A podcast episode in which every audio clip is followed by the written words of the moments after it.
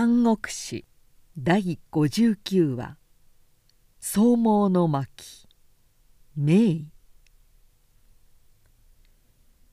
ひとまず高等も平定した。軍勢は日増しに増強するばかりだし威風は遠近をなびかせて孫作の闘業はここにその一段階を上がったと言ってよい。ここが大事だ。ここで自分は何をなすべきだろうか。孫作は自問自答して「そうだ母を呼ぼう」という答えを得た。彼の老母や一族は柱と頼む子孫権の没後長らく極阿の片田舎に引きこもってあらゆる迫害を受けていた。主練の腰近外の美者。クワウルにスータの大将や護衛の兵を送って彼は極阿の地から老母とその一族を迎えてきた。孫作は久方ぶりに母の手を取って戦場に報じ「もう安心して余生をここでお楽しみください。孫作も大人になりましたから」と言った。もう白髪となった老母はただおろおろしていた。喜びのあまり「そなたの父がいたらの」とかえって泣いてばかりいる。孫作は弟の孫権に「お前に大将醜態をつけておくから戦場を守りわしに代わって母に高揚してあげてくれ」そう言い残して彼は再び南方の制覇に赴いた。彼は戦い取った地にはすぐ治安を敷いて民心を得ることを第一義とした。法を正し貧民を救い産業を助ける一方悪質な違反者には寸豪も許さぬ厳罰を加えた「尊道来たる」という声だけでも領民は慌てて道を開いて路傍に配し不良民は肝を冷やして影を隠した。それまで州や県の役所や城を捨てて山野へ逃げ込んでいた多くの管理も尊道は民を愛し真偽の死をよく用いうる将軍らしい。と分かると続々郷へ帰ってきて士官を願い出てくる者が絶えなかった孫作はそれらの分離をも採用してよく農祭を用い平和の復興に努めさせたそしてなおコートの治安は治安として自身は聖馬を南へ進めていたのである。その頃五軍には東郷の徳王と自ら称している玄白子が意を振るっていたが孫作の襲来がようやく南へ進路を取ってくる様子と聞いて「諏訪こそ」とどよめき立ち玄白子の弟玄与は風教まで兵を出して防災によった。この際孫作は「たかの知れた小次郎」と自身前線へ立って一もみに突破しようとしたが長江にたしなめられた。大将の一心は三軍の命です。もうあなたは中軍にあって天智のお姿を自重していなければいけません。そうか。孫作は勇めを聞いて大将関東に先方を言いつけた。陳部賞金の二将は小舟に乗って風教の後ろへ回り敵を攻撃したので玄与は支えきれず五条へ後退してしまった。息もつかせず五条へ迫った孫作は堀端に馬を立てて攻め競う味方を指揮していたすると五条の高櫓の窓から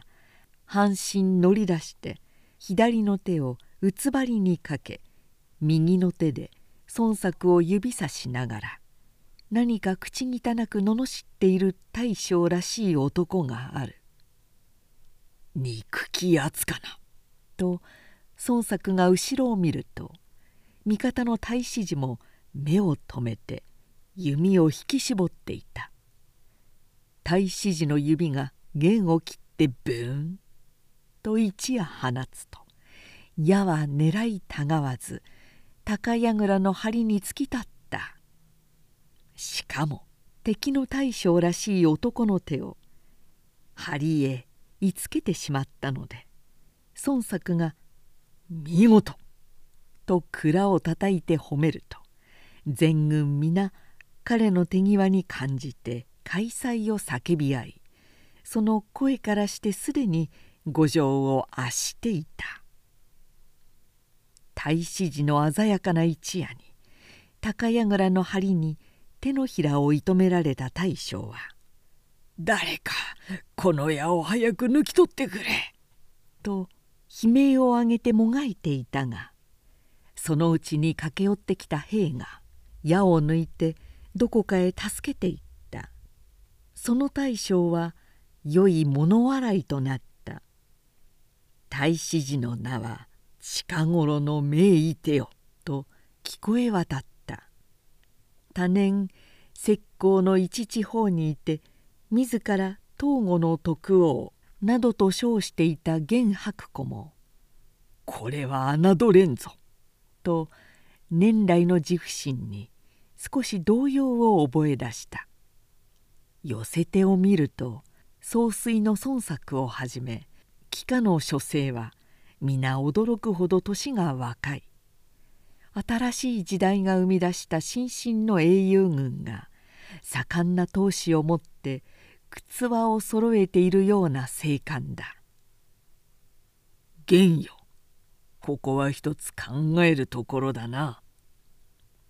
彼は弟を顧みながら大きく腕を組んでいった。どう考えるんです？どうってまあ一時の恥は忍んでも深で覆わぬうちに和睦するんだな降伏するんですか？彼に名を与えて実験を取ればいいさ彼らは若いから戦争には強いが真御遠望はあるまい。和睦した後でこちらには打つ手がある。兄に代わって玄与は早速講和の使者として孫作の軍中へ赴いた。孫作は対面して「君が東郷の徳王の弟かなるほど」と無遠慮に顔を眺めていたがすぐ主演を設けさせて「まあ飲んで話そう」と酒を勧めた。玄与は心の内で「さすが高等の小覇王とか言われるだけあってさっそうたるものだがまだ父臭いところは抜けないな。理想主義の諸生がふと時を得て兵馬を持ち有頂天になったというところだろう」と観察していた。そして相手の若さを甘く見てしきりとまずおだて上げていた。すると酒半缶の頃孫作は不意に「君はこうしても平然としておられるかね?」と何か訳のわからないことを質問しだした「こうしてもとは?」玄与が聞き返すと孫作は突然剣を抜いて「こうしてもだ!」と彼の腰掛けている椅子の足を切った玄与は仰向けにひっくり返った孫作は腹を抱えて笑いながら「だから断っておるのに」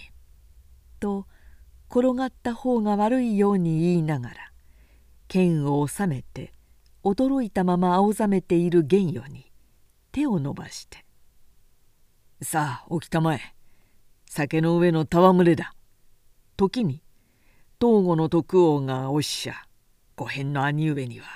一体この孫作へ向かっていかなる条件で和睦を求められるのかご意向を承ろう。兄が申すには。と玄与は腰の痛みをこらえながら意義を繕い直していった。つまりその駅なき戦をして兵を存前よりは長く将軍と和を結んで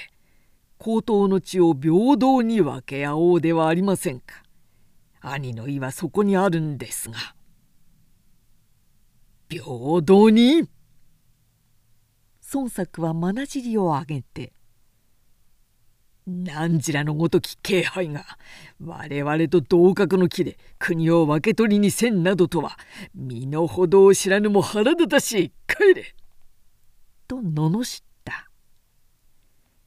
和睦不調と見て玄与が目前と帰りかける後ろへ飛びかかった孫作は一刀にその首をはね落として血震いした。孫作は剣を拭って片隅に震えている玄与の従者たちに向かい「拾っていけ」と床の上に転がっている玄与の首を指さしながら重ねていった「東方の返事はその首だ。立ち返って玄白子にありのままに伝えるがいい」従者は主人の首を抱えて逃げ帰った。玄白子は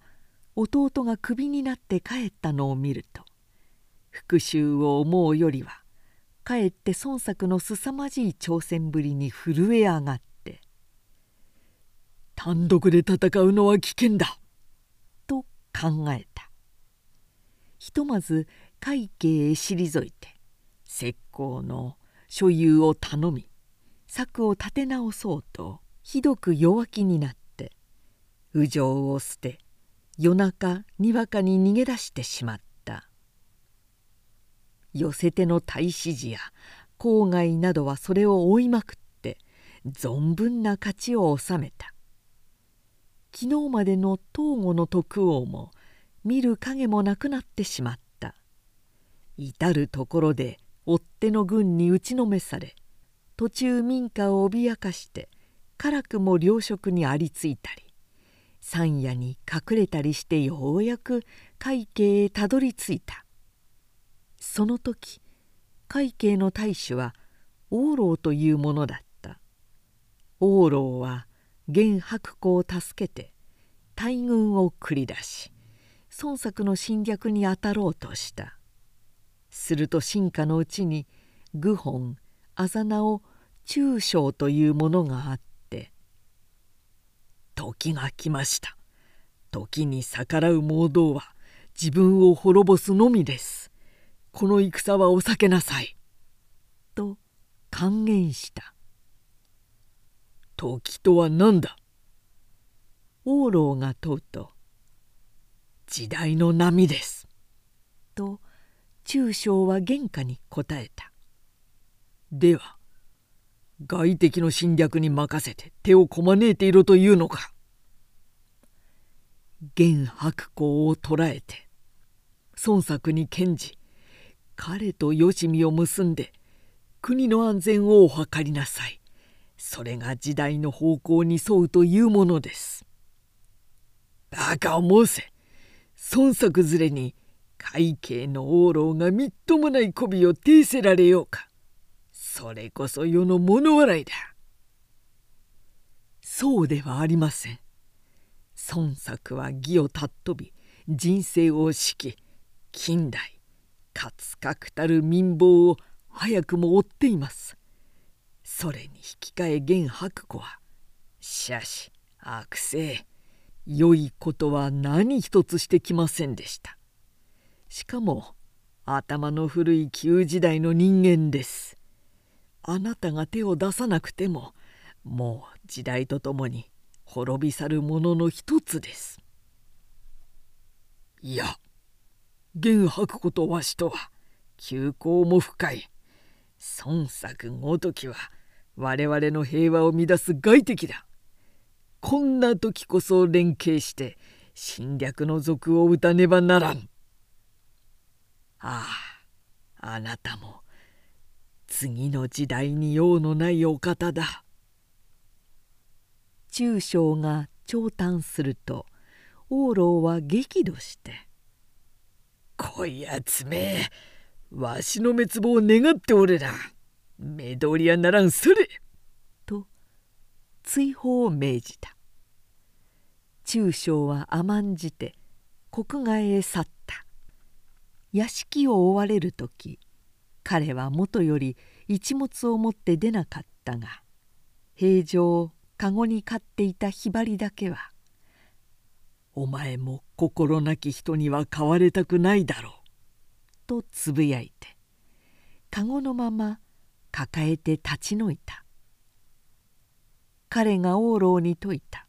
いわゆる時代の風浪は山野に隠れていた賢人を拾い上げてもゆくがまた漢画や武夫の旧勢力のうちにもいる多くの賢人をたちまち山林へ追い込んでしまう作用もした。中将もその一人だった。彼は黙々と矢を歩いて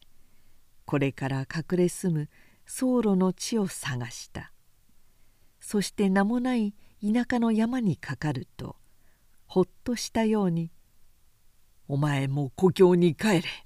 と籠の小鳥を青空へ放した。中将は微笑みながら青空へ溶け入る小鳥の影を見送っていた。これから生きる自分の姿と同じものに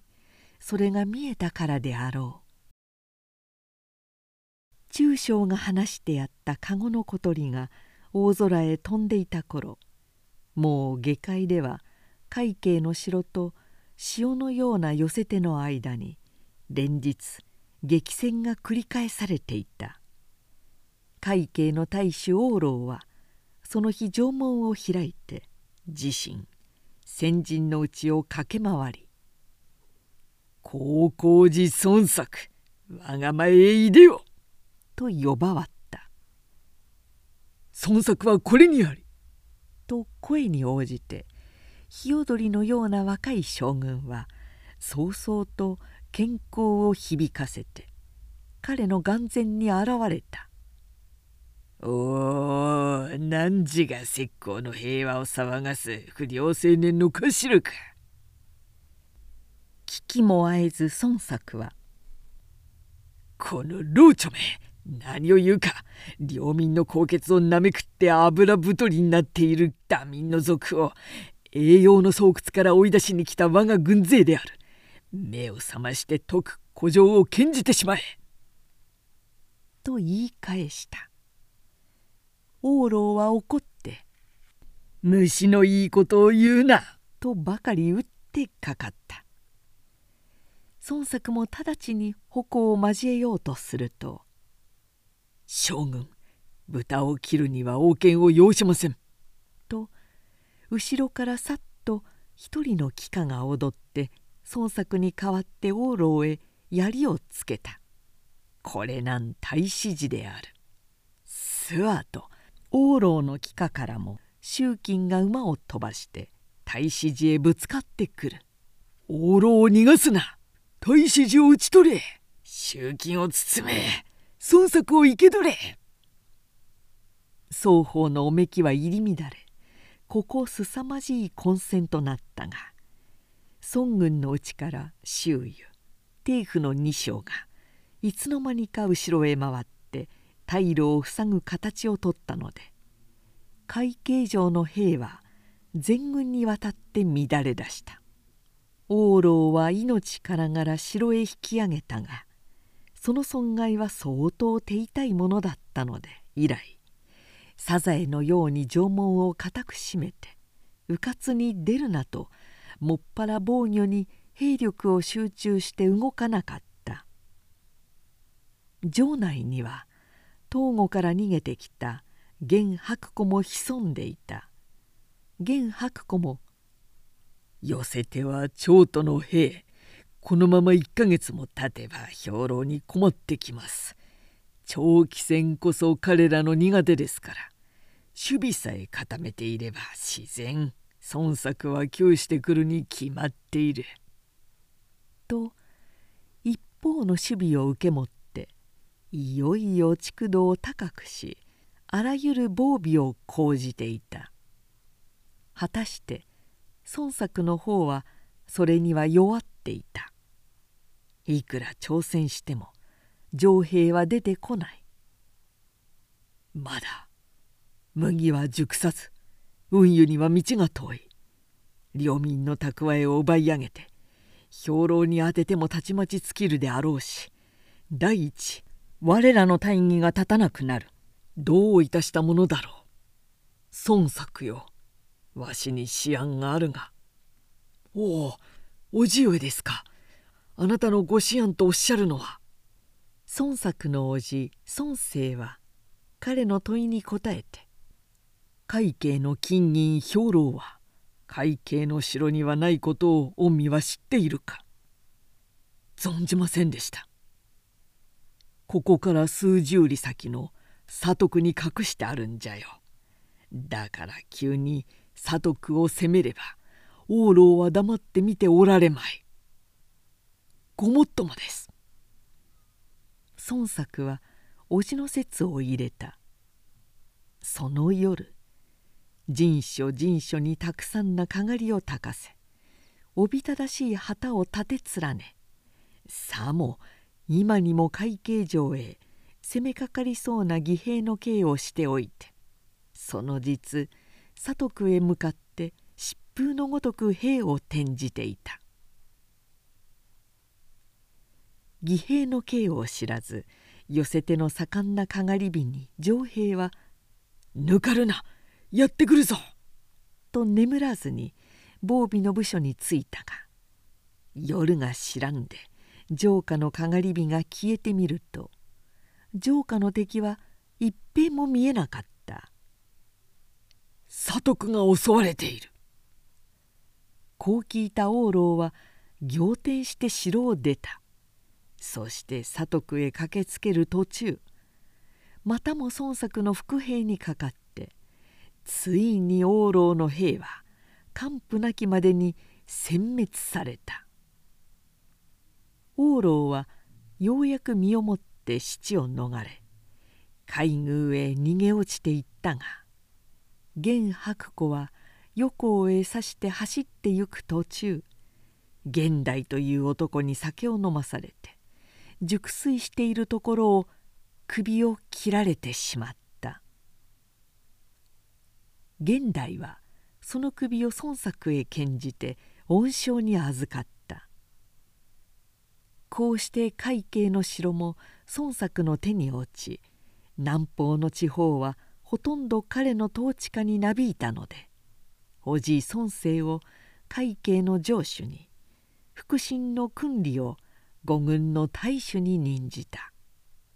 するとその頃戦場から早馬が来て彼の家庭に小さな一騒動があったことを知らせてきた。ある夜金剛の山中に住む山賊と諸州の廃山兵とが一つになって不意に戦場へ寄せてきました。弟様の孫権大将衆隊のお二方で防ぎに努めましたがその折賊の中へ切って出られたご舎弟孫権様を助けるため周太殿には兜も着ず真っ裸で大勢を相手に戦ったため相当傷を体中に12箇所も受けられ瀕死の容体でございます。使いの話を聞くと孫作は急いで戦場へ帰っ何よりも案じられていた母の身はつつがなかったが周体は想像以上ひどい重傷で日夜苦しがっていた「何とかして助けてやりたいが良い名役はないか」と家臣へ知識を求めると先に玄白子の首を献じて進化の一員となっていた現代が「もう7年も前ですが海賊に襲われて手前がひどい焼き傷を受けた時海警の愚本というものが自分の友達に名医があると言って紹介してくれましてその医者の手当てでわずか10日で全治したことがありましたが」と話した。愚本とは中小のことではないか。よくご存知で。と現代は孫作の言葉に目を見張った。いやその中小は王老の進化だったが探し出して用うべき人物だとわしは長将から勧められていたところだ。早速中小を探し出し同時にその名医も連れてきてもらいたいが孫作の命に「中将は今どこにいるか」と諸軍の利に創作の霊が行き渡った。中将はつい先頃矢に隠れたばかりだがまたすぐに見いだされて孫作の命を聞くと「人一人の命を助けるためとあれば」と友人の医者を伴い早速戦場へやってきた。中将の親友というだけあってその医者も変わっていた。白髪童顔の老人でいかにも正々と俗気のない姿だ。野いばらか何か白い花を一輪持って絶えず嗅ぎながら歩いている。あんまり人間臭い中へ来たので矢の匂いが恋しいといったような顔つきだ。孫作があって名を問うと「かだ」と答えた。廃国将軍の生まれであざ名を玄家という。素性はあるが余計なことは言いたがらないのである。すぐ病人を見て「まず一月かな」とつぶやいた。果たして一月の中に醜体の傷は拭ったように全治した。孫作は非常に喜んで「まことに君は名医だ」と言うと kada は「あなたもまた国を治す名医じゃ」「血と領事は荒いが」と笑った。何か褒美に望みはないか?」と孫作が聞くと「何もない。抽象を用いてくださればありがたい」答えた。